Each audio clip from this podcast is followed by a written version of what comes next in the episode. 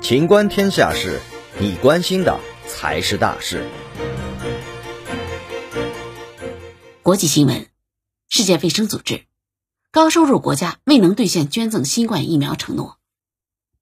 当地时间八日，世界卫生组织举行新冠肺炎例行发布会，世卫组织总干事谭德赛表示，目前近百分之九十的高收入国家已达到为其百分之十的人口接种新冠疫苗的目标。超过百分之七十的高收入国家已为其百分之四十的人口接种新冠疫苗，但没有任何一个低收入国家达到这两个目标。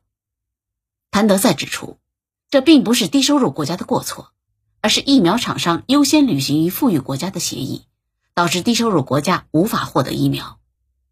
此前，高收入国家曾承诺捐赠超过十亿剂疫苗，但只兑现了其中不到百分之十五的剂量。现在。七国集团国家有足够多的疫苗供所有成年人和青少年使用，并为高风险人群接种新冠疫苗加强针。谭德赛呼吁公平分配疫苗，而不是优先照顾最富裕的国家。现在不需要空头支票。